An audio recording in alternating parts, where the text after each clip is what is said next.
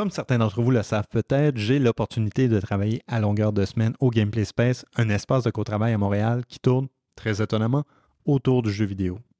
À côté de moi, il y a une équipe qui me marque par le fait que tous ses membres sont heureux, passionnés et très souvent, je dois l'avouer, bruyants. Et si vous prenez la peine de regarder leur espace de travail, vous vous rendez compte qu'il y a une pile dangereusement haute de prix qui commence à s'empiler. L'équipe en question est celle de Business Corp Incorporated, les développeurs de King of the Hat. Pour les non-initiés, King of the Hat est un jeu de combat avec quatre joueurs à l'écran, le tout dans un environnement 2D qui est non pas sans rappeler Smash Brothers, mais comme vous allez voir, c'est loin d'être aussi simple que ça.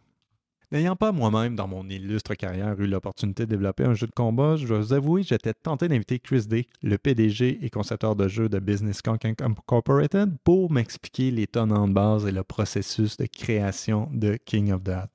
Au-delà de ça, vu que nous parlons d'un sujet indépendant, je suis bien évidemment curieux à propos de leur histoire, de savoir comment cette grande aventure a commencé. Finalement, je dois vous avouer, je suis curieux de découvrir quelle est la recette derrière leur amoncellement de prix de convention qui s'accumulent encore, encore et encore. Fidèle à mes habitudes, j'ai donné à Chris un rendez-vous au Hippie Poutine sur la rue Saint-Denis à Montréal. Mon nom est Patrick Tellen, je suis concepteur d'interface, producteur de ce podcast et je vous souhaite la bienvenue à l'épisode 24 de Poutine à 2.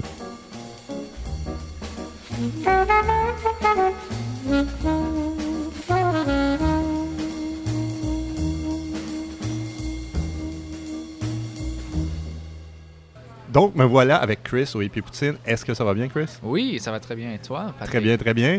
Euh, on a commencé à regarder le menu, on a passé nos commandes et donc tantôt on va manger de la poutine. Quel a été ton Ah choix de poutine? La poutine, Montréal. OK. Pourquoi tu choisis cette poutine? Euh, honnêtement, c'était le plus euh, familière pour Ok, moi. ok. Je- Il y avait trop de choix, OK. puis c'était facile. Il y avait euh, du porc effiloché, Mhm. du euh, fromage, ah. et puis il n'y avait pas de bacon, mais j'ai rajouté OK, OK, OK. pour extra punch. Ah, oh, ici des oignons. Ah oui, des oignons. Ah ouais, c'est très très. euh, Ouais, j'ai hâte. Double dose de porc. Ah ouais, OK, c'est bon, mais ça va te donner genre des protéines, c'est une très très bonne idée. ouais, j'ai pas mangé encore aujourd'hui. Et sérieusement, Ouais, comment fais-tu? Je, je ne sais pas. Je me lève à environ 11h à 2h. OK. 11h du matin à 2h de l'après-midi, puis j'ai pas vraiment besoin de manger avec des cafés jusqu'à plus tard. OK. That's it. Puis tu ne frappes personne? Je ne frappe jamais personne. Je suis très très gentil. Quelle ironie, tu travailles sur un jeu de combat. Donc on va, on va continuer. C'est là où je, je sors euh, tous mes rages. Ah, c'est ça, tu gardes ouais, ton ouais. agressivité en toi et ça ressort en développant. Magnifique, quelle approche. On va parler de toi un peu en partant. Euh, tu fais des jeux vidéo actuellement, donc j'imagine un peu plus tôt dans ton, dans ton enfance, tu as commencé à aimer les jeux vidéo. Pourrais-tu me parler de ça, ton premier contact avec le jeu vidéo?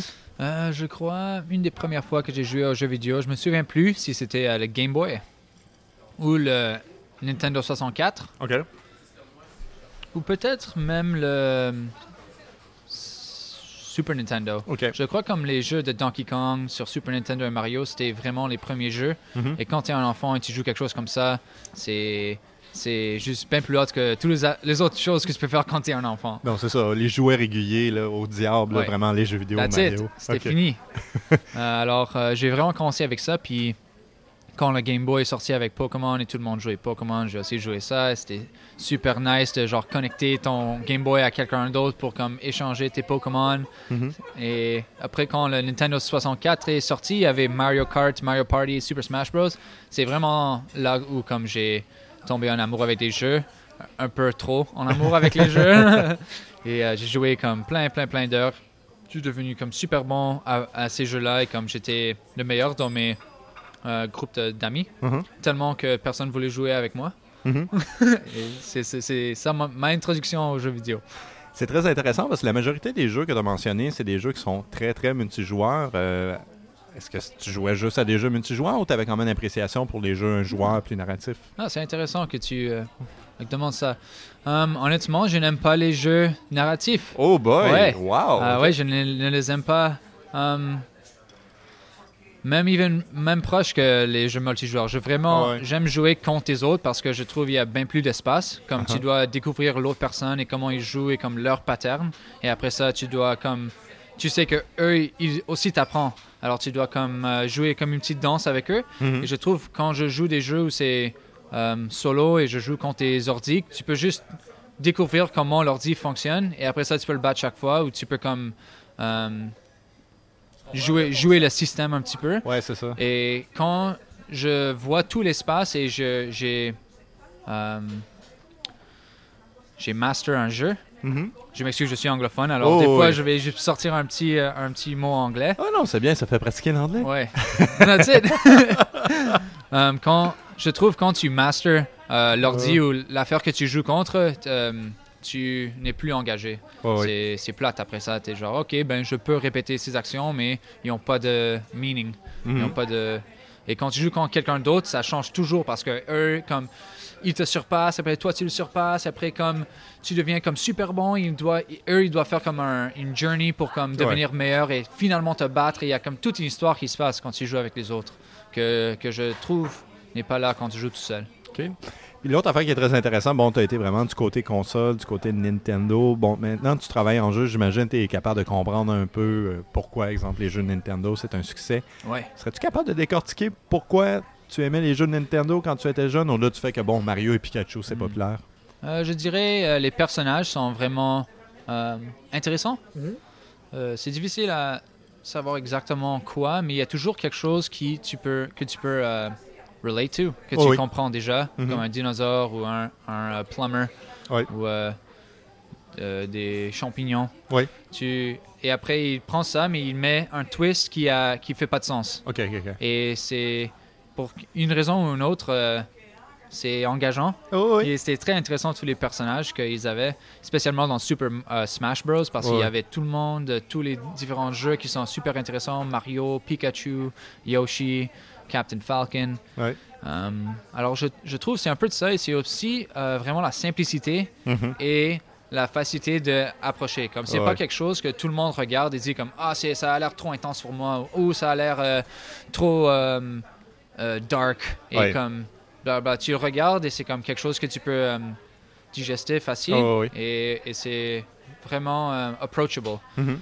Um, ouais, je trouve que c'est- pour cela que les, les jeux Nintendo sont vraiment comme sur- différents. Et vraiment de leur, leur propre euh, identité et style Mhm. um, comparé à tous les autres jeux et tous les autres consoles. Absolument, non, c'est- vraiment un trait qui me saute aux yeux aussi assez souvent. Et ça continue maintenant, c'est ça aussi qui est très Ouais. bien. Ils sont capables d'être innovateurs malgré le fait qu'ils respectent justement euh, ces piliers-là de base que tu as expliqué. Mhm. Là, sinon, bon, la dernière console que tu as mentionnée, c'est Nintendo 64. On est en 2018.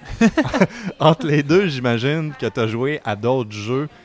Toi, de ton côté, après ça, tu avais l'air encore une fois engagé dans le multijoueur. As-tu joué à des jeux multijoueurs sur PC ou t'as entendu l'avènement du online euh, sur console pour continuer à jouer avec des gens? Ben, j'ai commencé avec euh, Diablo 2 Mhm. qui était super super hot. Um, et après ça, j'ai après Diablo 2, j'ai fait StarCraft, j'ai fait Warcraft 3, j'ai joué à Dota. Et puis quand j'étais dans j'étais au Cégep, euh, euh, j'ai joué comme beaucoup beaucoup de Dota. J'étais euh, le, dans les 99e pourcentile Oh, wow. de joueurs. Alors j'étais presque pro, mais Mhm. pas comme si j'avais euh, laissé toutes les autres choses dans ma vie. Comme juste jouer au Dota, je, croyais, je crois que je pourrais être pro en ce moment. Et c'est parce que j'aime beaucoup les sports et jouer contre les autres et jouer sur une équipe et jouer à un jeu. Mhm. Euh, J'étais un athlète pour la majorité de ma vie. Jusqu'à 18, je jouais comme presque tous les sports, super compétitivement aussi. Alors, euh, j'aime. Ouais, alors c'est pour ça que je joue beaucoup de jeux qui sont comme sur une équipe, comme Dota ou quelque chose comme ça, où tu joues contre les autres. Euh, récemment, je joue beaucoup de Magic the Gathering, la magie. C'est pas super multijoueur, mais c'est aussi très, très, très intéressant. Et euh, Clash Royale, Oui, bien sûr. super bon jeu. Mhm. Et. Et maintenant, juste beaucoup de King of the Hat, le jeu que je, je, je travaille dessus. Étonnamment. Ouais, wow! D'ailleurs, je trouve ça très intéressant. Tu parles de Clash Royale parce qu'on aurait tendance à croire que, bon, euh, on, on va parler du jeu tantôt, évidemment, mais là, tu travailles sur un jeu qui est euh, multijoueur local, qu'on pourrait dire très traditionnel, inspiré de l'époque N64. ouais. On pourrait trouver ça étonnant que toi qui travailles là-dessus, tu as quand même une appréciation pour des jeux comme Clash Royale parce qu'il y a beaucoup de personnes qui feraient comme Ah, il y a plein de microtransactions, c'est mal balancé, mais Ouais. c'est justement des jeux qui te fascinent quand même? Oui, totalement, ouais. C'est, c'est toujours bien de regarder tous les types de jeux, les jeux Mhm. qui sont mauvais, les jeux qui font les affaires que les personnes euh, haïssent. Parce que tu veux, tu dois comme découvrir pourquoi ils haïssent ça et le pas faire dans ton jeu, l'enlever de ton jeu.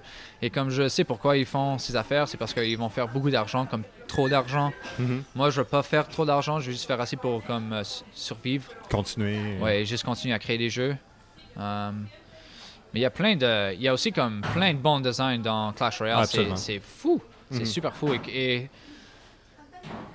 euh, parce que je suis un développeur, je peux voir pour- pourquoi ils font les affaires. Alors je peux euh, l'ignorer plus facilement. Je sais que comme je vais pas être capable de battre tout le monde. Et quand quelqu'un joue des cartes qui sont juste plus euh, un niveau plus haut que les, miens, juste parce qu'il a passé plus de temps ou d'argent, euh, je suis un peu fâché, mais je sais que c'est pas à cause que je suis mauvais, c'est parce que c'est le jeu. C'est vrai que c'est un peu une malédiction. C'est un peu aussi la raison pourquoi j'ai arrêté de jouer à Clash Royale. C'est que, bon, étant un gars qui a travaillé dans le domaine du mobile depuis à peu près 8 ans, euh, tout, tout le balancing, tout le développement de personnages, tout ça, éventuellement, tu vas à travers ça, tu dis, bon, ok, je suis rendu là dans le jeu. Si je veux réussir, je dois mettre beaucoup plus d'argent. Je crois que je vais arrêter là et je Ouais. vais passer à un autre jeu. Yeah. Mais somme toute, Clash Royale, je trouve, c'est un des jeux qui me balance le mieux. Bon, euh, une monétisation qui fonctionne versus un jeu qui est quand même bien balancé, Ouais, intéressant et profond. ouais, c'est super nice. Mm. Je crois dans un an et demi de jouer Clash Royale, j'ai dépensé 30 dollars. Wow! Ouais, c'était pas, c'était pas beaucoup. Mhm. Euh, ça m'a donné plein de, de fun. Oui, Alors, euh, pas de regrets. oui, c'est bien. Et, mais ce que je trouve qui est un peu, euh, un peu trop, c'est qu'après un an et demi, j'avais même et après dépenser 30 dollars, j'avais même pas les cartes qui étaient euh, max niveau. OK. Ça, c'était un peu comme, ok, je vais arrêter maintenant parce que je vois que ça, genre, ça rampe Oui, trop ça. maintenant et comme ça va prendre un autre an et demi pour être max. Alors, Hein, non, c'est ça. Passe I'm à out. New game. Merci. Cool. Bon, on a parlé de jeu, mais bon, euh, j'ai quand même fouillé ton dossier sur LinkedIn. J'ai trouvé des, informations intéressantes. Je sais pas, est-ce que ça te fait peur actuellement? Euh, non, ça me fait pas peur du tout. Je, je suis juste curieux parce que ça fait longtemps que je suis allé sur mon LinkedIn, alors, alors ça va être drôle. Donc, euh, donc, c'est au niveau de la formation, je trouve ça très intéressant. Tu as quand même fait beaucoup de cours. Euh, au début, au cégep, de ma compréhension, tu avais fait une formation en affaires. Ouais, D'où est-ce que ça vient? ça vient euh, du fait que j'ai joué trop de Dota OK. en euh, sec- secondaire, secondaire, bleh, secondaire 5. OK. Puis, euh, j'ai pas eu les, Les notes que tu voulais. j'ai pas eu les notes que je voulais pour aller poursuivre les sciences où Mhm. tous mes amis étaient, comme je voulais vraiment être avec mes amis. OK. Euh, j'ai pas eu les notes parce que je- j'ai comme j'ai slack off dans la classe. Alors la seule affaire que je pouvais rentrer dedans c'était des affaires avec le promet que je pourrais je pourrais faire comme des classes pour aller en sciences. Ah, OK, OK. Puis ok. J'ai passé genre deux ans essayer d'aller en sciences, mais après ça tous mes, amis étaient comme partis ou Ok. comme alors j'ai dit ah whatever puis j'ai fini les affaires et j'étais allé à university à Ok. Concordia pour faire euh, ingénieur de logiciel OK. mais j'ai pas aimé ça. OK, non plus. Mais les affaires, est-ce que ça t'a aidé justement un petit peu plus tard? C'est quand même des trucs que tu as appris là où tu fais Ouais. comme. Ah, ouais, OK. Peux-tu en Ouais, parler un peu? Oui, juste euh, comme la base c'est de l'administration et de economics et juste comme euh, il y a plein de termes que qu'on a besoin maintenant pour euh, pitcher à des, des bourses euh, canadiennes ou québécois ou comme il, il veut juste entendre les mots que j'ai tout appris dans les, les, les cours de base. Donc, Alors, euh, si tu dis RPU pendant une présentation, ça va bien aller. that's it. Oh, wow. La easy. recette du succès. That's it. RP. Non, c'est ça. Puis là, après ça, tu dis ça, tu as été à l'université. Bon, tu as fait du, de la programmation de logiciels. Encore une fois, ça avait pas l'air d'être ton truc, non? Non, c'est trop comme euh, on va faire des databases et on va Ah. organiser ces databases et après on va les réorganiser et on va les mettre là-bas. Et comme je pouvais voir un peu la projection, comme ok, je vais faire comme des ascenseurs ou quelque chose, bla bla, je vais Ah. aller travailler sur une chez une compagnie. Puis j'étais avec euh, mon meilleur ami Socrate, qui aussi senti, il sentait beaucoup la même façon. Et on savait qu'on vou- voulait faire des jeux vidéo, Uh-huh. mais on ne savait pas programmer assez bien. Alors, on a commencé à apprendre à programmer et en même temps, on a, créé, on a commencé à créer des jeux de cartes et des jeux de mots ou des jeux de. juste euh, avec des personnes pour voir si on peut faire des jeux qui sont fun. Et c'est après faire quelques jeux comme ça qu'on a décidé de continuer dans les jeux Mhm. euh, pendant qu'on a la- euh, appris la programmation pour faire les jeux vidéo. Puis là, après ça, tu avais fait un programme quand même en jeu vidéo, je crois? Ouais. Ouais. Alors, en premier, on a créé un jeu de cartes Mhm. Ah. Et puis, on, on a fait le jeu de cartes complet A à Z et on l'a lancé à Montréal. OK. Et on l'a mis comme dans 15 euh, magasins à Montréal qui Wow. ont des, des jeux de cartes. Et c'était bien trop difficile à vendre parce que tu as vraiment besoin d'un distributeur qui va comme acheter 10 000 copies Ouais. de toi puis il va mettre partout dans le Canada ou quelque chose.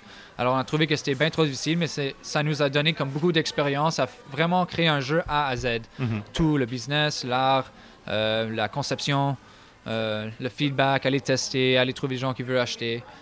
Um, alors, fait, on a fait ça et juste après qu'on a fini le jeu, euh, Osama Dorius, qui est super euh, bien connu ici à Montréal dans les jeux vidéo, Mhm. et Salim La Rochelle, ils ont créé un programme juste en même temps qui était pour les jeux vidéo indépendants. C'était super, euh, un- une belle coïncidence pour nous parce que c'était exactement ce qu'on on avait bes- besoin à ce temps et c'était aussi 50 dollars par terme. Ah, c'est bon. Ouais, c'était fou et on n'avait pas beaucoup d'argent dans ce temps. Alors, on a utilisé le jeu de cartes qu'on a créé et à ce temps-là, on avait euh, commencé à créer des jeux, des petits jeux vidéo. Alors, on, a les deux, on a soumis deux jeux vidéo puis le jeu de cartes et c'était bien assez pour euh, rentrer dans le programme. Et c'est là qu'on a vraiment commencé à s'intégrer dans la communauté, d'avoir des euh, mentors, Mhm. mentors Mhm. pour vraiment comme, apprendre les prochains niveaux et commencer à créer un, un nom ici pour nous à Montréal. Très bien. Euh, Qu'est-ce qui est intéressant? Bon, tu as mentionné qu'effectivement, euh, c'est le programme de Dawson dont on parlait. Euh, c'est un programme en jeu vidéo, mais c'est aussi c'est particulièrement un programme de jeu vidéo indépendant. Ouais. En quoi le programme est indépendant? Quelle est la différence comparément à d'autres écoles qui enseignent tout simplement le jeu vidéo? Ben, il y a beaucoup d'écoles qui enseignent, enseignent une section des jeux vidéo, comme la programmation pour les jeux vidéo, ou Mhm. l'art pour les jeux vidéo, ou la 3D pour les jeux vidéo. Ou, euh, et, mais moins le- l'entrepre- l'entrepre- bleh, entrepreneur. Oui, l'entrepreneuriat. L'entrepreneuriat. ouais. Même moi, je m'accroche dans Ouais, ce mot-là. C'est un mot difficile. Euh, moins dans l'entrepreneuriat. L'entrepreneuriat. All right. Ou être un I entrepreneur. that's it. I'm an entrepreneur. That's all. That's all I'll say. Mais euh, ouais, moi dans ce domaine. Alors, ce programme qui était jeux vidéo indépendant a seulement quatre classes. Mhm. euh, dans deux ans, c'est vraiment pas assez de temps pour tous les Oh, apprendre, oui. mais c'est pour vraiment comprendre la base et être généraliste dans la programmation, euh, l'art, le design. Alors vraiment la conception, ça va être quoi le jeu et est-ce que ça file Mhm. right ou non. Mhm. Et puis l'entrepre- l'entrepreneuriat. Et voilà, fantastique. Wow, je dois le faire super lent. Mais ouais, alors euh, c'est super intéressant parce que j'ai rencontré plein de personnes qui allaient à des autres écoles et j'ai vraiment vu euh, comme comment ce que eux ils faisaient, c'était pour aller travailler à une compagnie AAA. Oh, oui. Et c'est super bien si tu veux faire ça, mais nous on voulait être notre propre boss. Alors on a dit ok, on doit apprendre tout. OK. Qu'est-ce qui est arrivé à la fin de ce programme-là? Euh, on a créé King of the Hat. OK. C'était le jeu qu'on a fait pour notre euh, projet final. OK. On avait déjà commencé notre compagnie, puis on a juste continué avec King of the Hat pour un an. On a trouvé des, bourses, des bourses, on a fait kick- des Kickstarter, on a trouvé des manières pour euh, manger. Mhm. Et puis, euh, maintenant on est ici avec King of the Hat. ça, ça fait deux ans, on travaille super fort et on aime ça. Cool. Euh, justement, j'aimerais qu'on parle de King of the Hat dans le prochain segment. Mais juste pour terminer, bon, tu avais mentionné aussi que tu avais aimé le sport. Au-delà du jeu vidéo, as-tu d'autres passions? Ou c'est tu travailles juste en jeu vidéo? Euh, jeux vidéo, en ce moment c'est juste ma vie et jeux vidéo. J'ai pas beaucoup de temps pour faire autre chose. Mais j'aime aussi comme la comédie, euh, juste des sports, n'importe quoi. Ouais, Non, je mais c'est tout. Je- ben, aussi comme tout dit qu'il y a dans la vie. J'aime Ok. lire, j'aime faire ci, que ça, un petit peu de, you know, des animaux, ils sont cool. Ouais. Fantastique, c'est la bonne approche. Euh, sur ça, j'imagine nos poutines vont arriver dans pas long, donc on va prendre une petite pause et nous allons revenir tantôt. Mhm.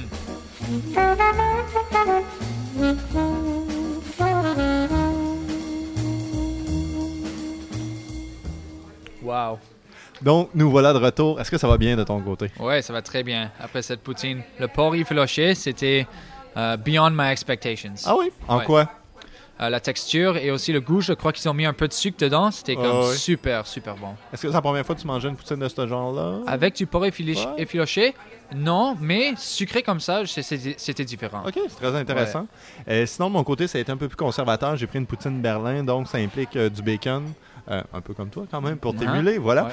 Euh, sinon, il y avait des oignons euh, caramélisés, et si je me rappelle bien, il y avait des champignons aussi. Ouais, Donc, ça Ouais. faisait le boulot. Ça avait l'air très bon. Ouais, c'est ça. Sauf qu'il y a des poutines avec beaucoup plus de viande. J'ai essayé d'être un petit peu plus conservateur pour ne pas perdre connaissance pendant l'enregistrement. Ça peut être utile. Ouais. Mais honnêtement, la, la poutine classique, Mhm. je trouve c'est toujours la meilleure. Ouais. C'est toujours la meilleure. Et après les autres, tu veux juste comme expérimenter. Ok, on va essayer un petit peu de porc aujourd'hui. Ok, on va essayer un petit peu de Ouais, euh, non, piment vert, whatever. Exactement. Mais la, la classique, Ouais. that's where it's at. As-tu une place préférée à Montréal pour la poutine classique? Oh my god, honnêtement, je cherche toujours. Ah ouais? Ouais, je l'ai pas trouvé.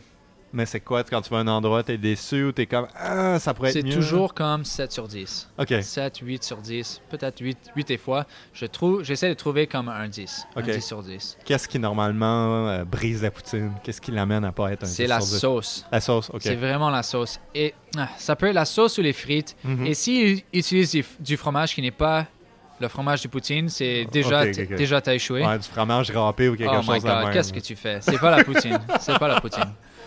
Mais quand la sauce est bonne et comme pas trop épaisse et pas trop salée Ouais, et les frites sont juste euh, un peu crispy ouais, euh, mais aussi euh, douces, ouais. c'est ça la, la poutine parfaite. Je te souhaite un jour de trouver ta poutine parfaite. Je vais chercher jusqu'à je, continue à chercher. Et sinon, bon, qu'est-ce que t'avais pris avec ta poutine? Bon, euh, actuellement, tu bois une bière. euh, Ça a été quoi ton choix de bière? Une blonde. Oui. Une raison pourquoi tu préfères les blondes ou. euh, Euh, non. Ouais? Absolument zéro. C'est toujours différent. Des fois, je prends une blonde, des fois, c'est rousse. Ouais. C'est vraiment l'instant qui décide euh, du Ouais. choix. Euh, Comme tu as vu, j'ai comme un peu le trouble à choisir des choses. Ouais, un Comme- peu. Alors, c'est un peu un impulse. Ouais. Impulse, comme euh, je vais prendre elle, Ouais, lui, ok. euh, ça. À ta défense, ils ont quand même un très gros menu, donc euh, Ouais. c'était pas évident à choisir. Moi-même, je le conviens. Oh, yeah. Mais bon, je suis rendu avec mes habitudes vu que je fais cette émission-là, donc c'est un peu plus facile. Ah. Hey, on va parler de King of the Hat parce que bon, c'est une des raisons pourquoi nous t'avons avec nous euh, à soir. Justement, peut-être pour commencer, bon, t'avais raconté que t'avais fini bon le programme à Dawson, vous aviez parti votre compagnie. Euh, pourquoi de ton côté t'avais pris la décision de partir ta propre compagnie au lieu, exemple, d'aller joindre un studio? Est-ce qu'il y avait une raison particulière? Parce que j'étais jeune et stupide. Une très bonne réponse. That's it. C'est ça la vérité. Je croyais, je veux être mon propre boss Uh-huh. et je vais pas prendre des ordres de personne Ouais, et ça va aller très bien. ouais. Ça va être facile. Euh, Est-ce que c'est facile Non, ce n'est pas facile. c'est pas facile du tout. T'as comme mille, affaires à- mille choses à faire à- tout le temps. Ouais. Puis comme, oh my god. Anyways, Mhm, c'est c'est beaucoup de fun parce que c'est super euh, challenging. mhm. Mais ce n'est pas facile et si je pourrais aller au- dans le passé Ouais. et le refaire, je crois que je, je le referais. Ah ouais. Ok, je, je, je, je ne changerai pas ma, ma décision de faire ça, mais ce n'est pas ce que je croyais que ça, oh, ça va être au début. Oh, oui. Ouais. Non, absolument. Il y a tout le temps des surprises dans ce genre-là. Oh yeah. Et d'ailleurs, parlant de compagnie, on va, on va démêler une question qui pourrait être potentiellement controversée. J'ai fait des recherches. Oh my god. Vous avez commencé le jeu en ayant un nom de développeur, c'est un autre nom de développeur Oh my actuellement. god. Est-ce que c'est une fraude financière? Euh, Est-ce que c'est un, je sais pas, une façade pour quelque Je, chose? je vais devoir vous tuer. Ok, bon ben regarde, ça te on va faire ça après l'épisode. Ok, après l'épisode, je vais, je vais finir. Mais plus sérieusement, y a-t-il une petite histoire derrière ça? Donc, Ben- euh, au début c'était, excuse, j'écris très mal, donc Jeu Ah, hiéroglyphique. euh, voilà. Hiéroglyphique comme euh, égyptien. Ah. Les hiéroglyphes. Ok. Alors, euh, ce qui s'est passé, c'est qu'on était trois partenaires. Ouais. Ben, on était deux partenaires au début, moi puis Socrate, puis on a amené un troisième gars. En ce temps-là, on a essayé de trouver un nom de compagnie, puis on est horrible à, à choisir un nom de compagnie. C'est comme choisir un nom pour ton personnage dans un Ouais. jeu. C'est c'est différent pour tout le monde, mais pour moi, ça me prend genre un jour pour choisir le nom. Je ne sais pas pourquoi. Alors, c'était un peu la même affaire. Ça, ça faisait comme deux mois. On, avait besoin d'un nom pour la compagnie parce qu'on allait lancer ce jeu de cartes. Et on n'avait rien. Ça faisait comme mille noms qu'on a essayé. Et qu'il y a toujours une personne qui l'aime pas. And we're just like, crap.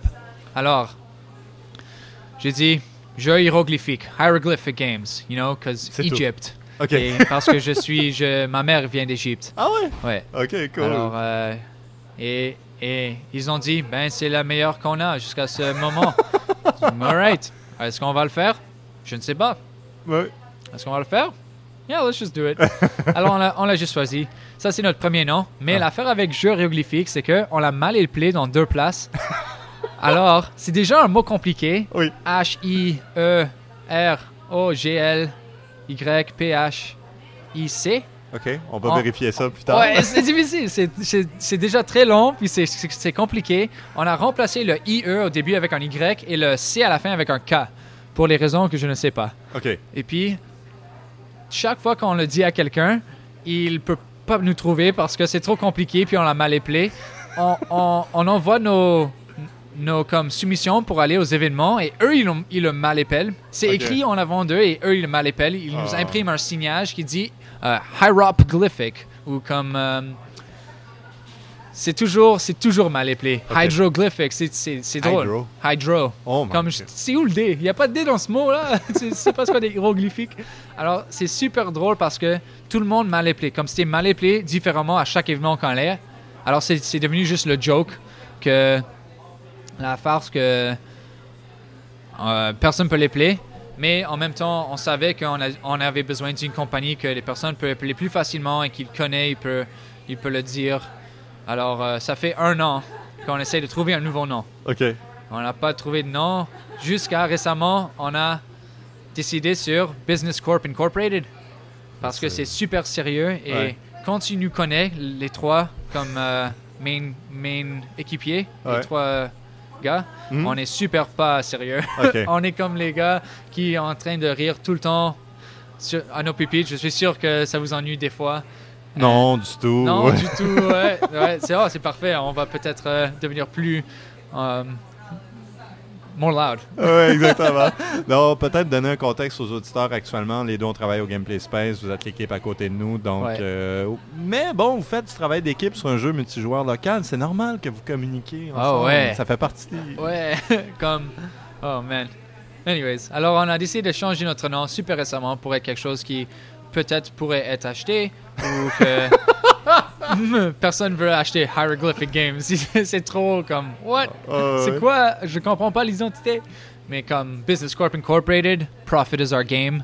You know, c'est un peu comme euh, les sérieux, les gars qui sont sérieux mais pas vraiment. OK. Comment Ah. d'invest- d'angel investors avez-vous actuellement? euh, Com- combien ou Combien, ouais? combien? Probablement plus que 100. Plus que ça. Yeah. Donc, OK, vous avez vraiment adopté votre nom. puis, Ouais, euh, j'ai- j'ai arrêté de compter après 100. OK, OK. Ouais. C'est une bonne stratégie. C'est Ouais, bien. c'est Euh, ça. ça fait rien, on va parler de jeu. on va revenir au jeu. Donc, King of That, euh, t'as dit que c'était un projet de fin de programme à Dawson. Ouais. Pourquoi avez-vous opté pour un jeu multijoueur de combat avec des chapeaux? Qu'est-ce qui est arrivé? Alors, au début, c'était pas avec des chapeaux, c'était juste pour sauter sur les têtes des autres pour gagner. OK. Euh, super old school comme Mario, tu sautes sur la tête d'un un Goomba et Oui. il meurt. Mhm. Sauf maintenant, c'est tes amis. OK. Euh, puis, notre objectif, c'était de détruire le vernissage à la fin du, du terme. On voulait être le meilleur jeu au vernissage et on savait que quelque chose qui serait multijoueur avec les personnes super simples, que tout le monde peut venir et juste avoir du fun instamment, ça gagnerait. Oh, ouais. Et il n'y avait même pas de prix, on voulait juste être le meilleur. Vous voulez humilier les autres personnes. Et, That's it. C'est, Ouais, ben, c'est- ça, Ben- ça fit avec votre nouvelle Ben- identité cap- capitaliste qui veut tout détruire. Ouais. On Wow. veut être les meilleurs et tout le monde peut pourrir. Ouais, ouais, exactement. Bonne approche, bonne approche. Je t'en prie, continue.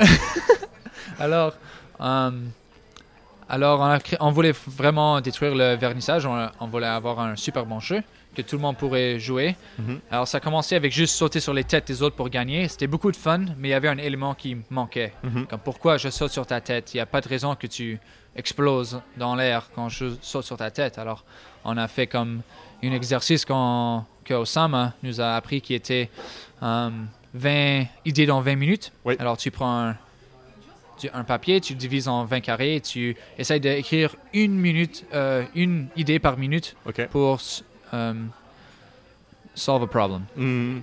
pour euh, ouais, trouver une solution pour quelque chose. Et pour nous, c'était pourquoi je saute sur la tête. Alors, Ouais. on avait une idée que tout le monde dans le monde est un robot avec leur détoneur detonating button Oh. sur la tête. Alors, Ouais. tout le monde est comme explosé et tu dois comme toucher le bouton et tout le monde explose, bla bla. Et on avait plein d'idées. euh, tout le monde est un astronaute. Il y a assez d'air pour une personne, alors tu dois craquer les casques de tout le monde Ah, d'autre ok. bla bla. Mais il y avait une idée qui était comme juste différent. Et il y avait beaucoup de potentiel. C'était les chapeaux. Mhm. Et, et Socrate a dit ça serait drôle un monde où, où tout le monde est né avec un chapeau qui contient ton âme et si quelqu'un écrase ton chapeau, tu genre tu meurs, tu sais, c'est ton âme qui l'écrase. OK. Ah, ah, ah, ah. Et tu euh, shrivel up and die. Mhm. Alors on a dit ok, on va aller avec des chapeaux. Et puis on a mis des chapeaux dans le jeu, mais c'était encore le même jeu. Sautes sur la- le chapeau des autres et c'était le fun, mais c'était pas assez. Mhm. Alors on a dit ok, mais alors peut-être tu peux le lancer à- aux autres personnes et ça va euh, leur frapper, il va s'envoler, il va perdre leur chapeau. Et c'est vraiment là qu'on a trouvé le jeu King of the Hat. OK. À partir de ce moment-là, bon, vous avez fini l'école, vous avez décidé de poursuivre ce jeu-là, de commencer à le développer par vous-même. Vous saviez déjà votre jeu de base, donc dans ce temps-là, c'est quoi la prochaine étape? Euh, premièrement, tu dois vraiment polir le jeu de base. Mhm. Tu dois vraiment, vraiment polir le jeu de base. Parce que des fois, tu ne sais même pas, mais tu peux changer un numéro par, par point 1 et ça, ça, fait, ça fait tellement un impact sur le feel du jeu. Alors, on a vraiment commencé euh, avec juste le game feel. Pas, pas de items, pas de, de level mechanics, des mécaniques de niveau, Mhm. pas toutes des, choses extra, pas d'autres game modes. C'était vraiment sur le jeu. Quand il n'y avait, pas d'art, il y avait seulement étais un carré avec un triangle sur la tête. Tu lançais le triangle et tu sautais avec le carré.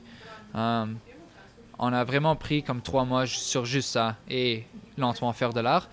Et, et même après ça, on a continué sur le game feel. Ça fait deux ans qu'on fait juste le jeu de base. Et on a lentement ajouté des différents personnages et on les a poussés plus loin de, de être le- la même personne. Ouais. Maintenant, une personne saute quatre fois mais est lent et l'autre saute une fois super haut et, et tombe super euh, vite. Et on a pris beaucoup de feedback, on est allé à beaucoup d'événements et c'est quand et c'est juste par le montrer comme à tous les événements, un chaque chaque mois que on a vraiment comme appris ce que les gens ils voulaient dans le jeu. Mhm. Et puis maintenant, c'est juste euh, une question de créer ces choses une, une après les autres. Le plus important, c'était euh, que c'est online, online multiplayer. Tout le monde veut jouer online. Euh, et les jeux qui sont locaux euh, ne font pas. um, they don't do as well as games Ouais. that are online multiplayer. C'est très intéressant parce que c'est un peu la prochaine question que j'avais pour toi. Puis j'étais curieux d'avoir ton avis. Euh, C'est quoi, il y a à peu près 3 ans, 4 ans, il y avait une grosse vague de jeux multijoueurs locaux. On pense à Samurai Gun euh, et Ouais. compagnie. Euh, justement, comment pensez-vous positionner King of the Hat pour euh, quand même être populaire, potentiellement faire de l'argent? Parce qu'encore une fois, votre but dans la vie maintenant, c'est de faire beaucoup d'argent et de détruire les autres compagnies. Comment vous avez positionné le jeu justement? C'était la décision notamment d'avoir un mode en ligne, j'imagine, qui vous a assuré que ça C'était ouais, c'est ça et les personnages uniques. Ok. Ouais, parce que les jeux comme Samurai Gun ou Duck Game, ben Duck Game, il y a comme des personnages, t'es un, t'es un canard. Mais beaucoup de ces autres jeux, Samurai Gun and Towerfall? Towerfall, Ouais. c'est tout le même personnage avec Ouais. tous les, les mêmes euh, les mêmes contrôles. Ouais. Mais pour nous, on a tous les différents personnages qui sont tous différents, leurs chapeaux sont différents, le monde est plus approachable, Oui. plus euh, cute. Mais Alors c'est comme ça qu'on s'est différencié et aussi online. Ok, très bien. Et là, justement, actuellement, euh, peut-être je vais me mêler dans mes chiffres, vous avez à peu près environ 15 personnages dans le jeu. Comment, euh, comment qu'on développe des idées de personnages de jeu? Est-ce que c'est juste vous, vous tirez des idées sur le mur et qu'est-ce qui colle, vous le prenez? Ou est-ce que vous avez une, approche un peu plus méthodologique de dire, OK, à ce stade-ci, il faut avoir un personnage qui sort deux fois, ou ainsi de suite? Ouais. Um, c'est plus par feeling. Ouais. Ça juste arrive. Comme OK. on, on se joke entre nous toujours des personnages comme full random qui sont euh, juste drôles. Genre Comme, une euh, laveuse. Comme une laveuse, on a Ouais. une laveuse dans le jeu. on voulait aussi créer un Garbaggio, Mm. qui est une poubelle. Et il lance euh, comme le, le haut de la poubelle. Il y a un frère recyclé et un autre frère composto. Ils sont tous italiens, trois, trois frères italiens. Ils sont tous des poubelles. OK. Et, mais euh, l'affaire, c'est que Garbaggio, il est, euh, il est toujours taquiné par ses frères Ah, à cause, euh, parce qu'il est le seul qui pue. ah. Ouais. C'est vraiment un drame.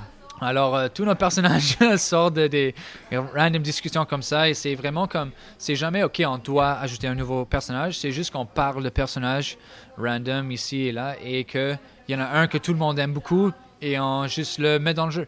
Et après, si la communauté aime, l'aime, on, on le garde dans le jeu. Très bien. Et, et aussi, tant qu'on euh, maintenant en ce moment on est seulement comme euh, un artiste de personnage, Alors, on essaie, essaie de trouver des manières faciles ou cheap de créer des personnages.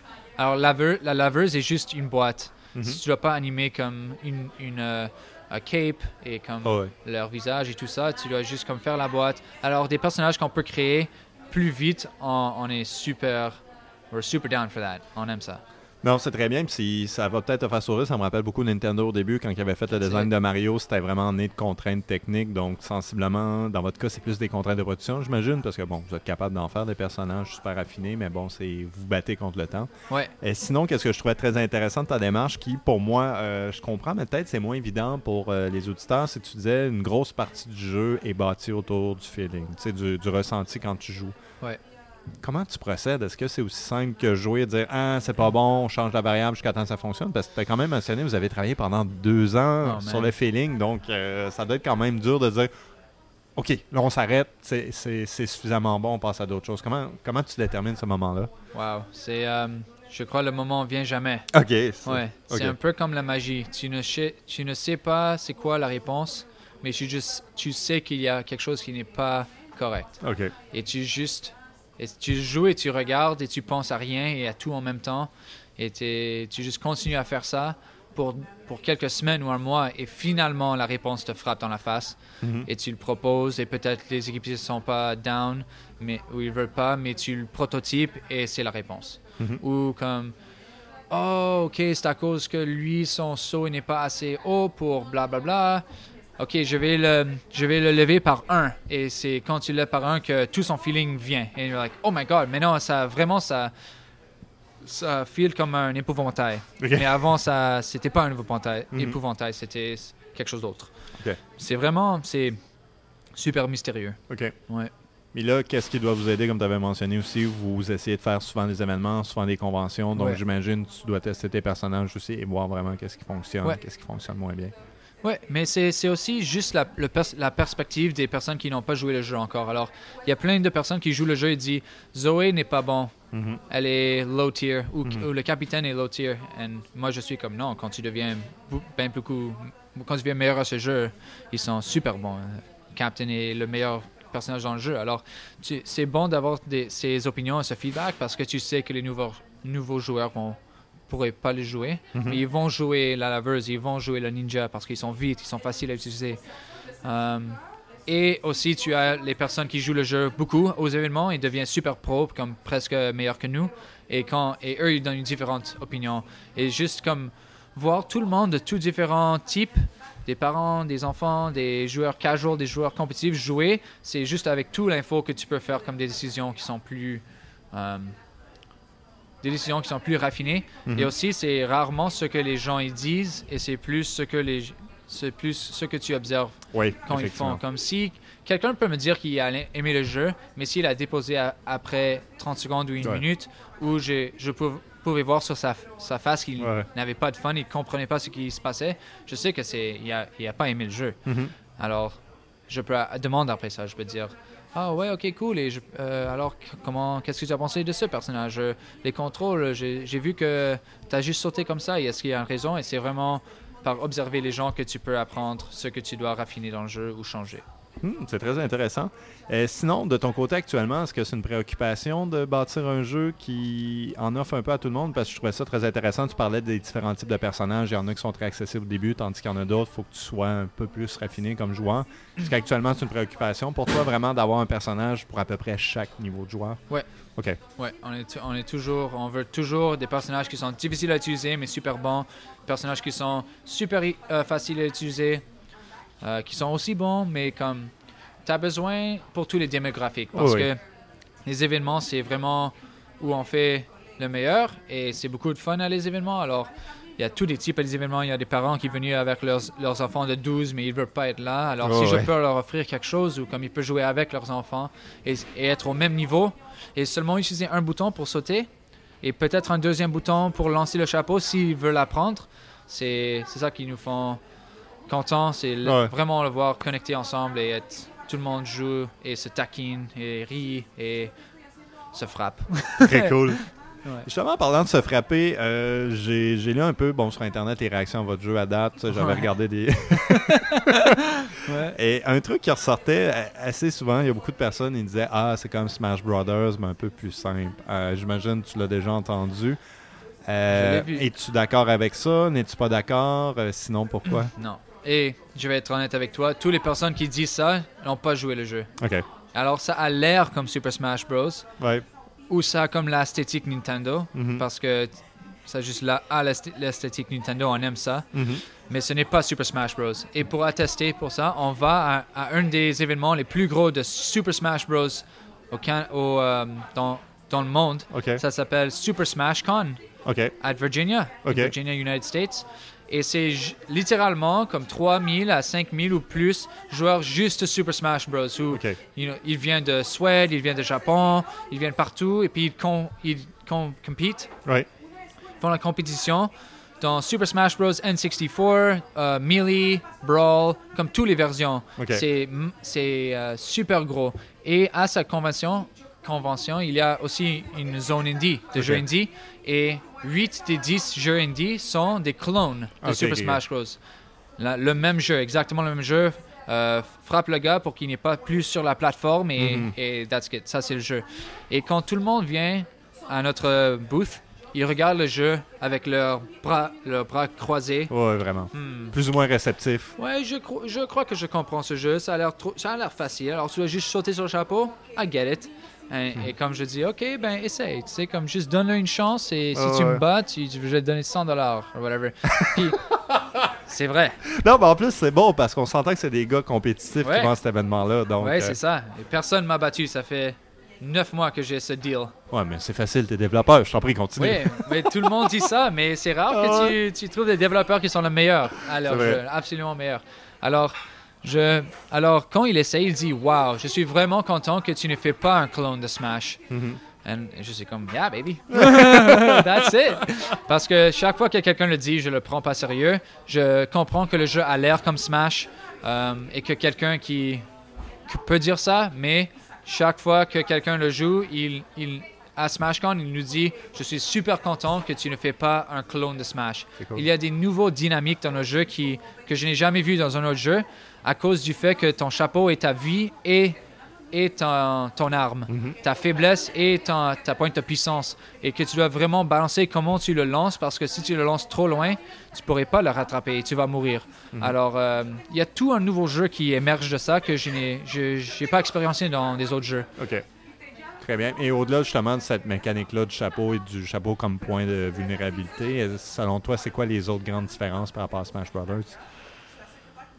C'est lui comme le plus important, je dirais, mais on, on a aussi comme à des autres petites choses comme tu peux wall jump, tu peux sauter sur les murs infiniment ou comme tu Mhm. peux sauter, euh, tu peux wall jump sur Ouais, quelqu'un d'autre. OK, OK, OK. Tu peux a- sauter sur quelqu'un d'autre ensuite. Ouais. Et euh, dans Super Smash Bros, ils ont tous des différents euh, attaques, Mhm. mais le mouvement est tout presque le même. Dans notre jeu, le mouvement est super différent de tous les personnages. Alors tout le monde demande est-ce que tout le monde est, le di- est différent ou le même au début? Et après qu'ils jouent trois, trois, quatre personnages, ils se disent, euh, ils nous disent je- j'aime vraiment que tous les personnages sont super différents. Mhm. Alors je dirais le l'inno- l'innovation dans ce qu'on fait avec les, les mécaniques de mouvement sont différents de Smash. OK. Par exemple, il y a un- une épouvantail qui ne peut pas marcher. Ok. Tu dois sauter pour bouger avec elle. Ah, c'est Alors, cool. c'est totalement différent de tous les autres personnages parce qu'ils ils marchent. Mhm. On a un personnage qui s'appelle euh, Professor Genius.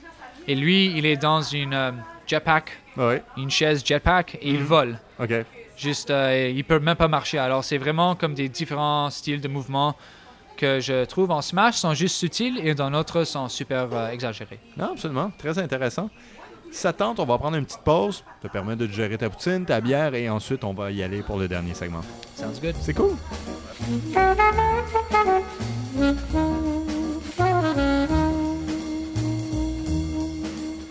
Donc, nous voilà de retour. Est-ce que ça va toujours bien, Chris? Non, Non, c'est ça, tu me disais, tu ressens tout, mais rien à la fois. Explique-moi ce ça sentiment. sent meilleur qu'avant. Ah, voilà, c'est la bonne approche. Ça doit être euh, tout l'eau, tout l'eau que je bois.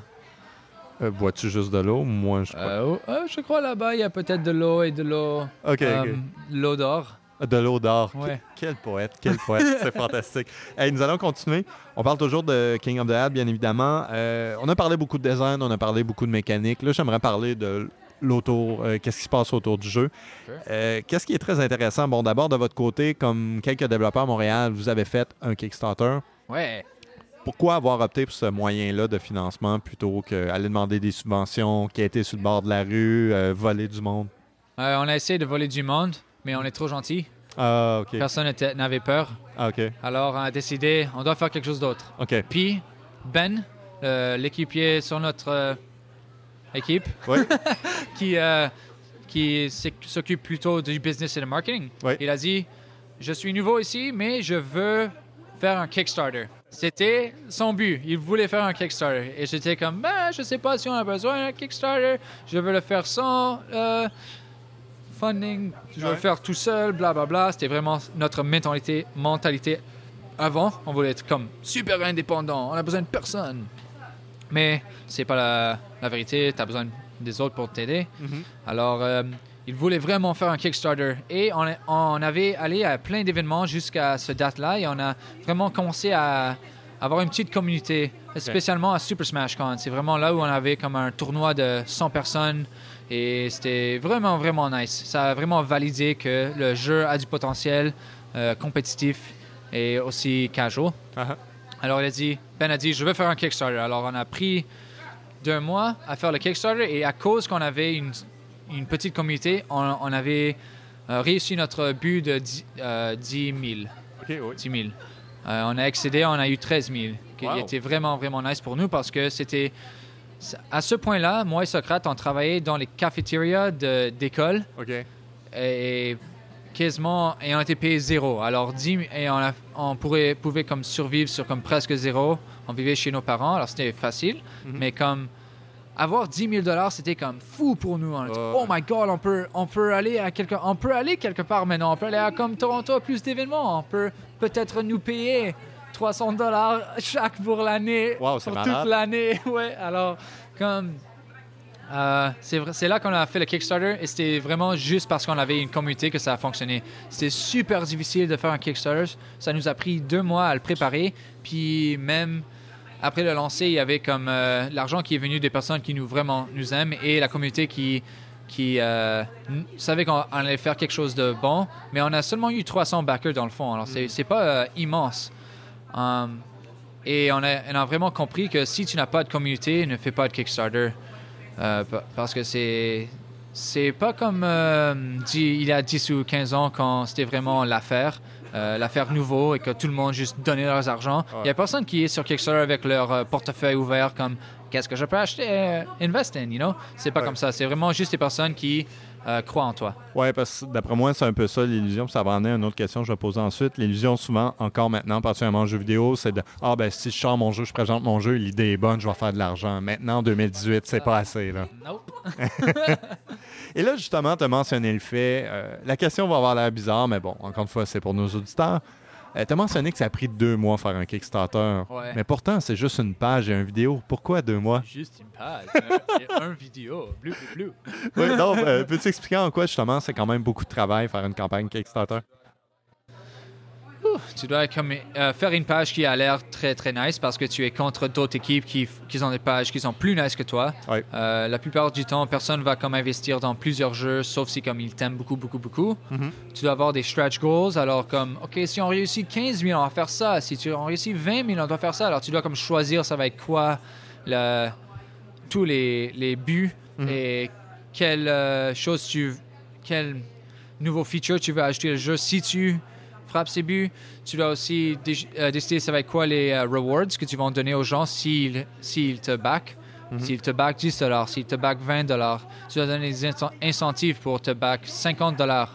Um, alors, tu dois, ça prend du temps à penser à toutes ces affaires, à écrire tout le texte pour que tout le monde peut l'écrire, euh, le lire super facilement. Ouais. Tu dois choisir qu'est-ce qui va être en haut parce que ça va être lu le plus, le, le plus.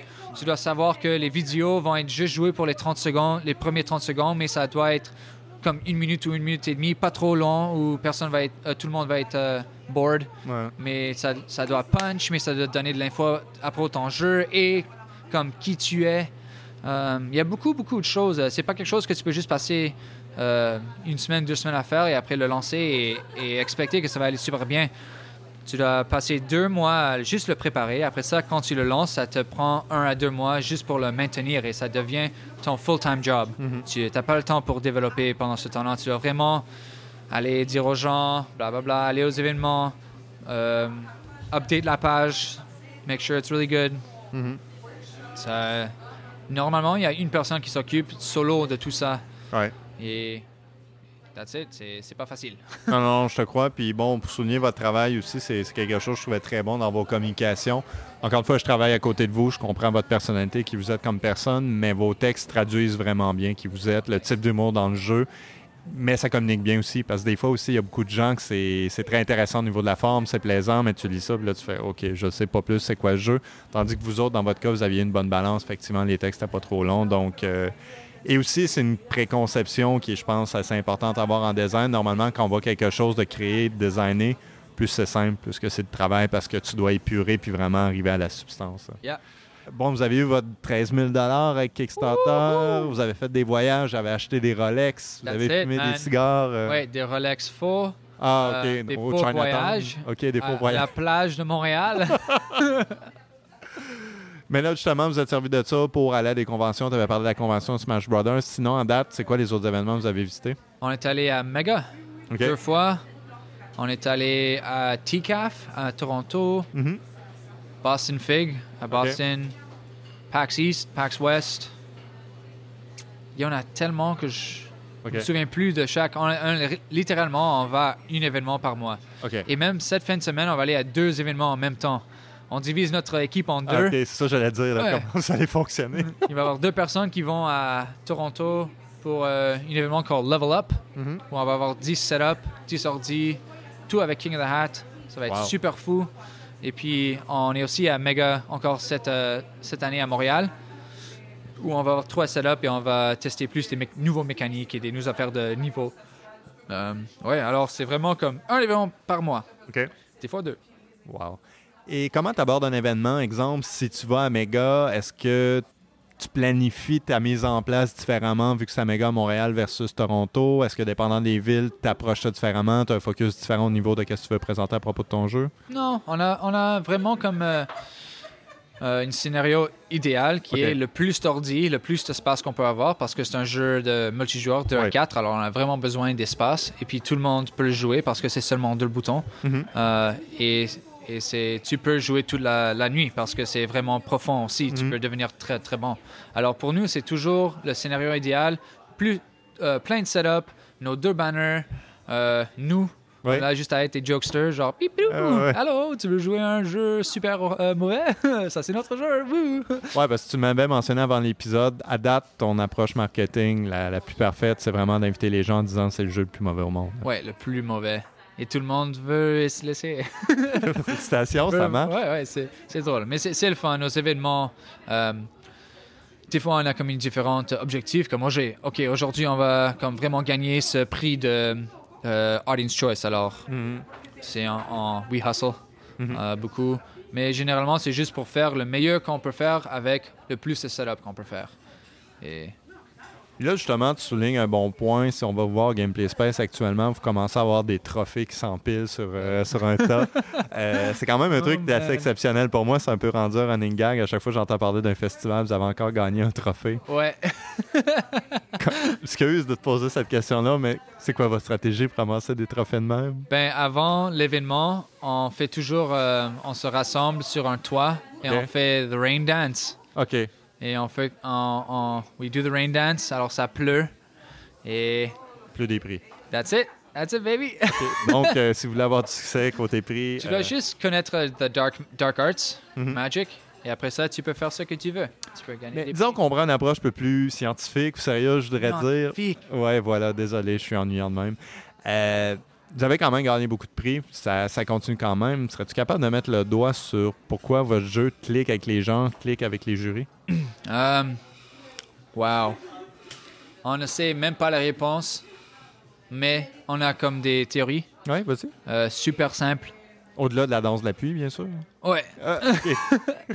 Euh, La danse doit être super simple. OK, c'est ça le secret. Deux boutons. Ouais, Non, ben, ben sérieux, euh, le jeu doit juste être comme super simple, quelque chose que tout euh, n'importe qui peut regarder et dire comme OK, je peux jouer ça. Je, c'est pas comme trop intense pour moi, c'est pas comme assez intense pour moi. Mhm. Euh, multijoueur, alors quelque chose peut jouer ensemble. Mhm. Vite, ouais. tu dois juste finir vite et recommencer vite. Et tu dois toujours voir l'espace où toi tu peux améliorer et que tu dois jamais comme euh, euh, blame, blame the Oh, game. oui. Oui, parce que un des classiques des mauvais jeux, souvent, je pense aux jeux sur NES des fois, c'est que tu te faisais tuer, tu savais pas trop pourquoi. Exact. Et alors, si, quel- si quelqu'un dit comme je ne sais pas pourquoi j'ai mouru, ou ça c'était le jeu, le jeu est stupide, Ouais. ils vont arrêter de jouer. Alors, tant que tu fais pas ça et tu fais que c'est toujours ta faute, ben tu veux t'améliorer, alors tu veux jouer encore. Et c'est vite, il y a beaucoup de personnages, alors tu as beaucoup d'espace à avoir. Euh, tu commences à apprendre des différentes affaires. Il y a tout un niveau, tu peux jouer avec juste un bouton pour sauter. Il y a tout un niveau qui existe quand tu commences à lancer ton chapeau. Je suis là et Socrate et Ben est là, alors on est super bon. Tu peux voir comment on fait des choses que tu ne savais, savais pas étaient même possibles avec des contrôles tellement simples. Euh, c'est tout comme des petits éléments comme ça qui vont ensemble pour juste créer un feeling. Mhm. Et c'est c'est juste le feeling qu'on génère que qui tout le monde aime. Ouais, c'est ça, qui doit donner, bon, cette, cette pluie de prix, on va l'avouer. Lui de prix. Très, très bien. c'est tellement drôle quand on gagne les prix parce qu'on on l'expecte jamais, mais on les gagne. C'est Vous drôle. n'êtes pas encore au stade, vous essayez juste d'être modeste. Oh, on ne croyait pas qu'on gagnerait des prix, et ainsi de suite. Non, c'est ça, on, on est modeste. On Ok. pense jamais qu'on va gagner, mais on gagne. Ben, félicitations, c'est une très belle qualité à avoir.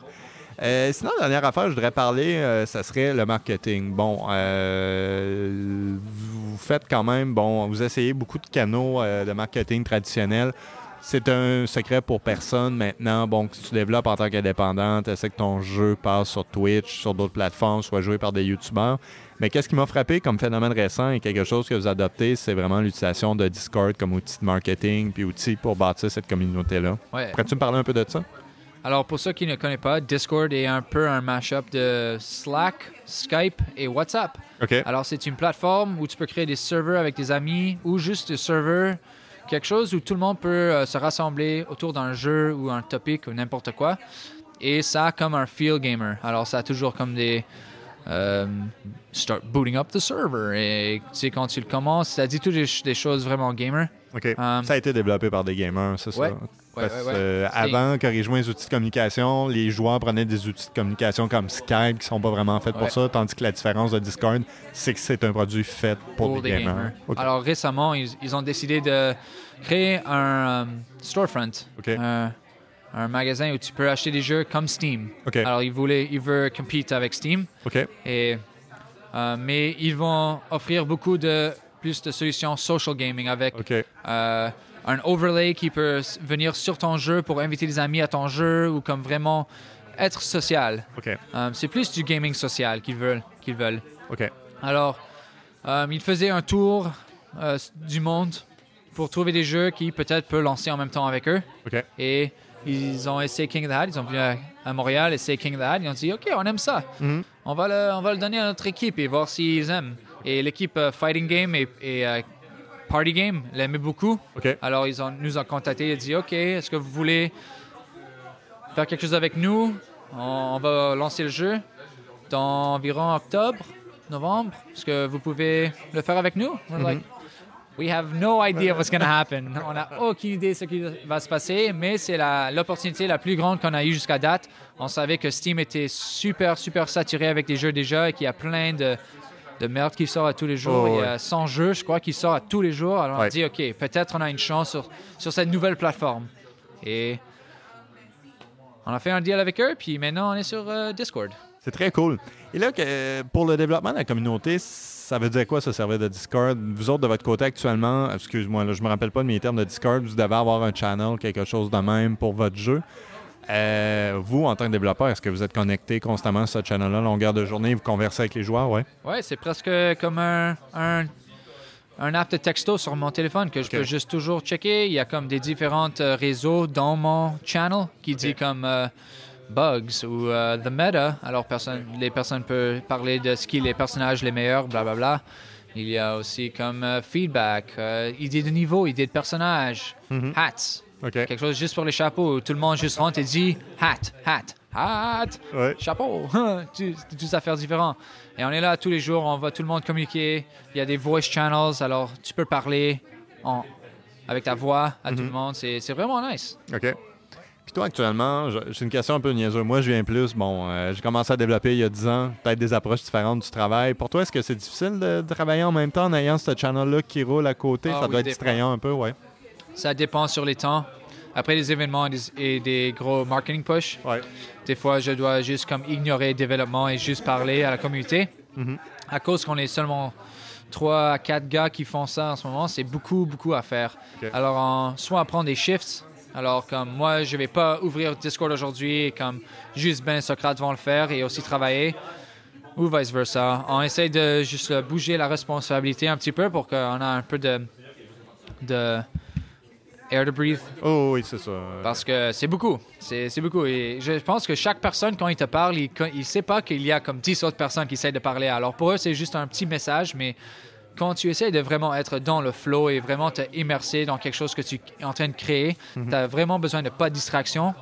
Et avec toutes ces distractions, ça peut être difficile, Ouais. mais c'est c'est une partie du jeu. Tu dois, tu dois découvrir comment le manager ou sinon tu vas pourrir. non, c'est ça, mais en même temps, c'est tellement important pour vous. C'est votre premier gros jeu en tant que studio, en tant qu'équipe. Donc, euh, j'imagine le marketing, c'est vraiment juste d'avoir ce contact-là puis de bâtir votre communauté, c'est important. Puis comme tu l'as mentionné aussi, vous avez des, des- des canaux de communication juste pour les bugs. Fait qu'actuellement, c'est bien, tu as des testeurs partout dans le monde qui Yeah. testent ton jeu et ainsi de suite. Donc, Il y a euh, plein de personnes qui s'impliquent beaucoup, alors on peut les créer, on peut les faire euh, mods et ils aiment faire ça. On dit tu peux partir quand tu veux. On apprécie tout que tu fais pour nous et puis eux ils aiment euh, juste parler à tout le monde et ils aiment le jeu, alors c'est nice pour nous. Ça, ça fonctionne très bien. Très bien. Sinon, bon, tu avais mentionné, Ben, dans ton équipe, s'occupe beaucoup des communications, marketing, Alouette. Sinon, sur quel autre canal de marketing euh, vous travaillez-vous? J'imagine que vous avez une présence sur YouTube, sur Twitch et compagnie. Ouais, Facebook et Twitter Oui, principalement. oui. Euh, notre YouTube est drôle, un peu euh, pathétique. OK. non, mais c'est- ça doit être dur de tenir tout ça en même Ouais. temps aussi. Et puis on, a- on fait pas beaucoup de vidéos, c'est vraiment juste euh, gameplay of King of the Hat. Alors, OK. mais comme euh, apparemment tu veux avoir comme super Gucci everything, tu vas voir que tous tes réseaux sont comme super nice. Ouais. Mais on n'a pas beaucoup de ressources. Oui, On veut pas embaucher trop de personnes parce qu'on n'a pas beaucoup d'argent. oui, oui. Alors, on essaie de faire tout qu'on peut in-house, mais à la fin du jour, le jeu est plus important pour moi que mon le YouTube. Au-delà de Discord, c'est quoi les autres canaux qui fonctionnent le mieux pour vous côté marketing? Euh, pff, rien en ce moment.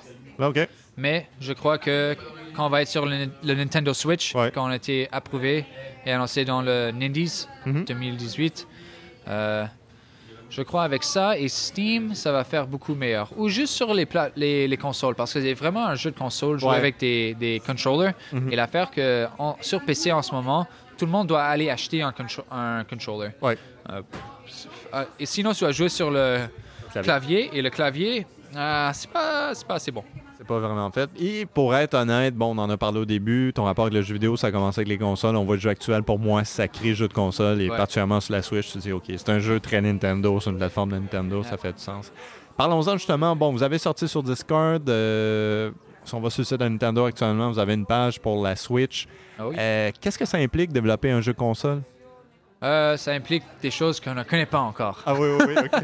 parce que c'est notre première fois. oui, Mais jusqu'à date, on a le jeu, euh, ça fonctionne sur le Switch, Ok. mais ce qu'on comprend, qu'il y a une certification OK. pour le Switch. Alors, il y a un, processus qui, je crois, va prendre 3 à 4 mois, parce que c'est notre première fois, Wow. de juste comprendre, comme, avoir le propre langage qu'il veut. Alors, ça ça peut pas dire, comme, il n'y a pas de connexion, ça doit dire quelque chose dans une manière euh, qu'ils veulent.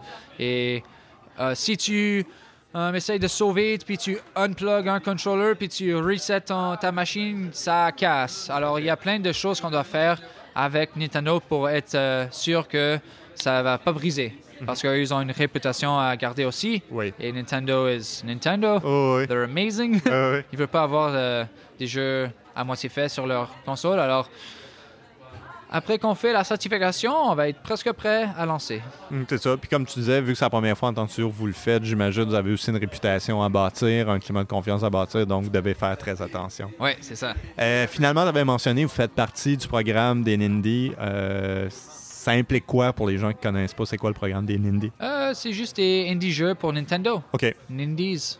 C'est c'est comme une espèce de label, on pourrait dire, pour les jeux indépendants du côté Nintendo. Ouais, c'est c'est que c'est les jeux indie que Nintendo sont confortables à représenter. OK, donc ils font un peu de marketing pour vous, ils poussent vos jeux. OK. Ah oui, à quelques événements, ils ont des, des fois une salle où il y a comme la presse qui vient, ils vont juste montrer des jeux indie. Mhm.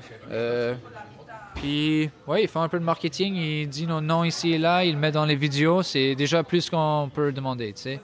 Puis, qu'est-ce que ça fait pour toi? Parce que tu as été quand même élevé avec des jeux Nintendo, d'avoir Nintendo actuellement, faire du marketing puis pousser ton jeu, ça doit être, euh, ça doit être particulier quand même. Ça fait aucun sens. Ouais, ça doit C'est être comme- surréaliste. Ouais, c'est comme j'ai euh, brisé une barrière que ouais. je pensais était super solide. J'allais jamais aller à travers, mais euh, it's crazy. Hein? Yeah, Pas, it's super crazy. pas mal pour ton premier jeu quand même. Pas mal. ben, c'est le troisième jeu. Le troisième, c'est vrai, ouais, c'est vrai. Mais le, le premier euh, qui a eu du success, Ouais. succès en guillemets, Ouais. ouais, c'est very surreal. Mhm. Very surreal. Justement, parlons-en peut-être pour conclure un peu notre conversation. euh, quels sont les trucs qui t'ont le plus surpris à date dans cette aventure qui est King of the Hat? Euh, comment c'est difficile de créer un, un jeu, un bon jeu? Ouais. Ça, ça prend tellement de travail, c'est super. euh, wow. Mm. Je me souviens quand j'ai commencé, je dis ok, ça va- on va faire un, un MOBA, ça va être comme Dota, mais 2 contre 2 contre 2 contre 2. Il va y avoir 50 personnages, tout avec 7 habilités. Et c'est comme ça, ça. That would take so much time. Ça, oh my god. Mais tu savais, dans l'interface de Unity, tu as juste à prendre le, le slider de fun. Oh, de fun et le mettre. Non, j'ai pas appris du, du fun slider encore. Ouais. non, Non, moi j'essaie de le créer avec du code. Ah ben là, c'est une erreur de base. oh là. my god, je suis, je suis tellement un noob. Non, non, mais plus sérieusement, je dirais que c'est un mal commun. N'importe qui qui a sorti, exemple, moi j'ai une formation multimédia, donc à la fin de mon programme, j'ai fait un jeu, puis moi aussi c'était un truc de con de même, genre, ah, on va faire un GTA en 2D, Oh en my deux God. mois. Non, euh, je vais C'est t'annoncer. tellement difficile. Il y a tellement de travail, il y a tellement de petites affaires que tu sais même pas que tu dois faire et que tu dois polir. Comme le, le premier 20 le premier 80% de ton jeu prend 20% du temps. Ouais. Sa dernière 20% du jeu où tu dois vraiment le polir et comme prendre chaque feature que tu as créé et comme le faire bon. ouais.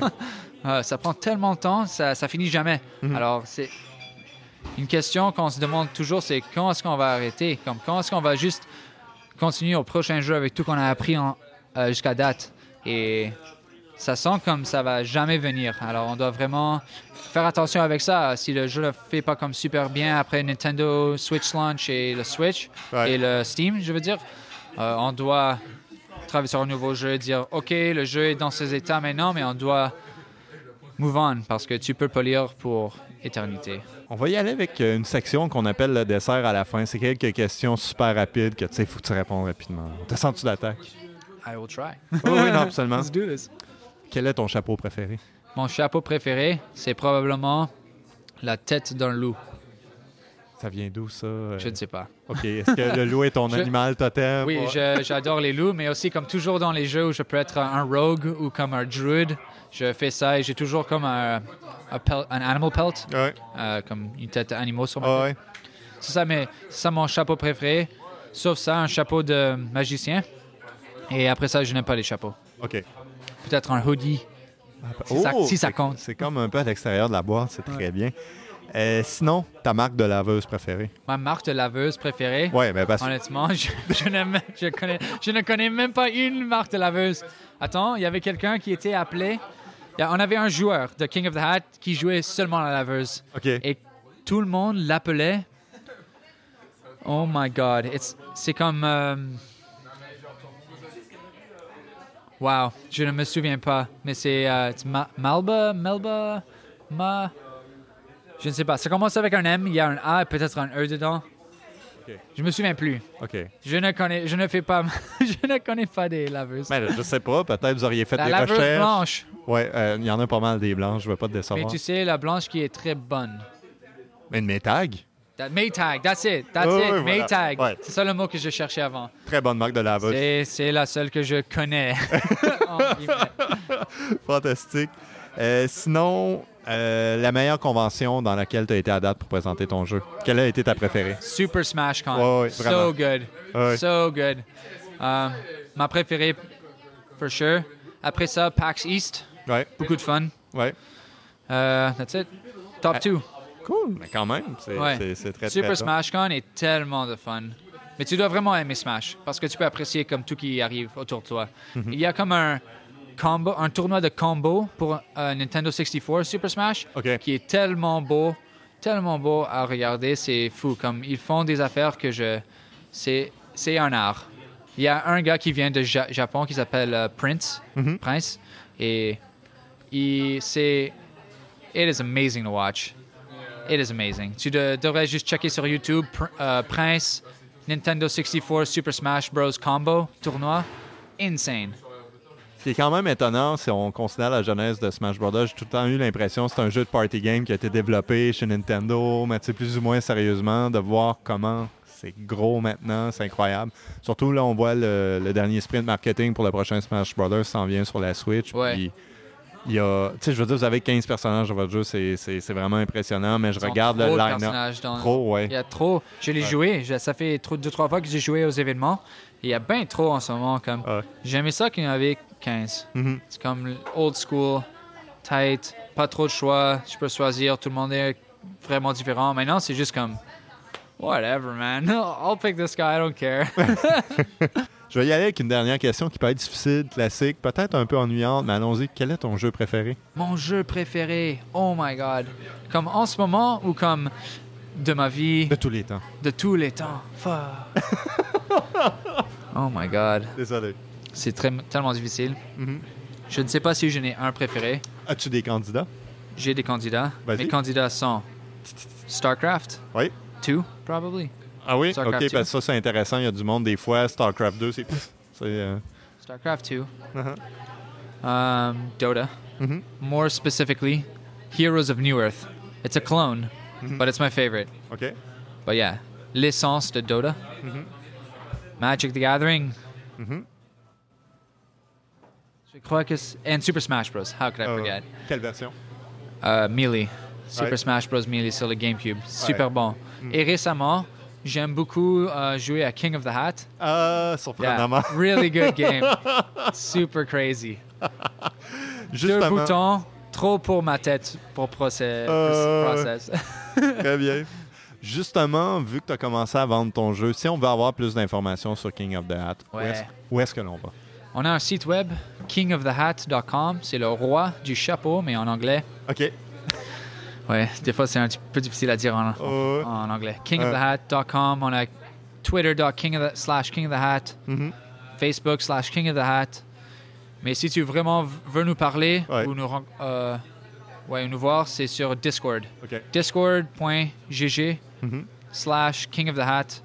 Euh, c'est là où tu peux acheter le jeu et aussi juste euh, voir la communauté et parler avec d'autres gens. On a un canal, un réseau euh, français, un réseau anglais et on est là, on est toujours là. Alors tu peux nous parler du jeu ou juste euh, ton jeu préféré?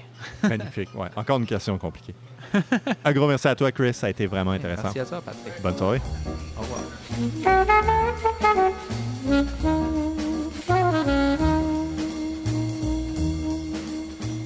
Donc, nous voilà de retour à mon appartement pour les obligations de fin d'épisode.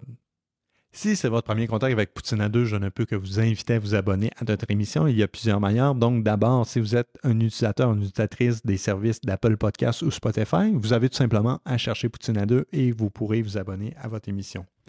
Dans l'éventualité vous êtes à l'extérieur de ces deux écosystèmes-là, il y a une manière très simple de s'abonner à nous, c'est d'aller sur le site de Radio Kawa, donc radiokawa.com, allez dans la section jeux vidéo, cherchez Poutine à 2 et sur la page de Poutine à 2, vous allez avoir un fil RSS vers nos émissions. Prenez ce fil-là, embarquez ça dans n'importe quel de vos lecteurs de podcasts et vous allez être abonné à nos futurs épisodes.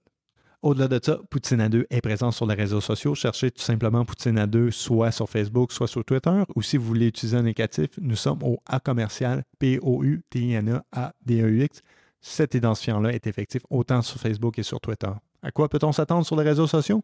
Nous annonçons normalement nos enregistrements, donc c'est une opportunité pour vous de poser des questions qui vont être utilisées dans nos épisodes. Et vous pouvez aussi nous, contacter pour nous poser des questions à propos de l'industrie de jeu ou tout simplement faire des recommandations en ce qui concerne l'émission. Vous pouvez aussi nous contacter de la vieille manière, c'est-à-dire les courriels ou les emails au poutine2 à commercial radiokawa.com. Donc, encore une fois, poutine2, P-O-U-T-N-E-A-D-E-X à commercial radiokawa.com. Nous allons bien évidemment répondre à tous vos courriels. Si vous avez aimé cet épisode-là d'une manière très simple de nous donner un coup de main, c'est tout simplement de laisser une note, idéalement 5 étoiles, sur Apple Podcasts. D'ailleurs, pour ceux qui sont initiés, vous savez aussi, vous pouvez laisser des commentaires textes. Donc, n'hésitez pas à laisser des commentaires. Nous lisons tous les commentaires et nous les considérons dans les épisodes futurs de notre merveilleuse émission. Et parlant du futur et de notre émission, il y a une autre émission qui s'en vient et cette fois-ci, elle sera disponible le mercredi 28 novembre 2018. Comme à l'habitude, suivez-nous sur les réseaux sociaux et vous allez savoir qui sera notre invité. Sur ce, on se dit à la prochaine. Au revoir.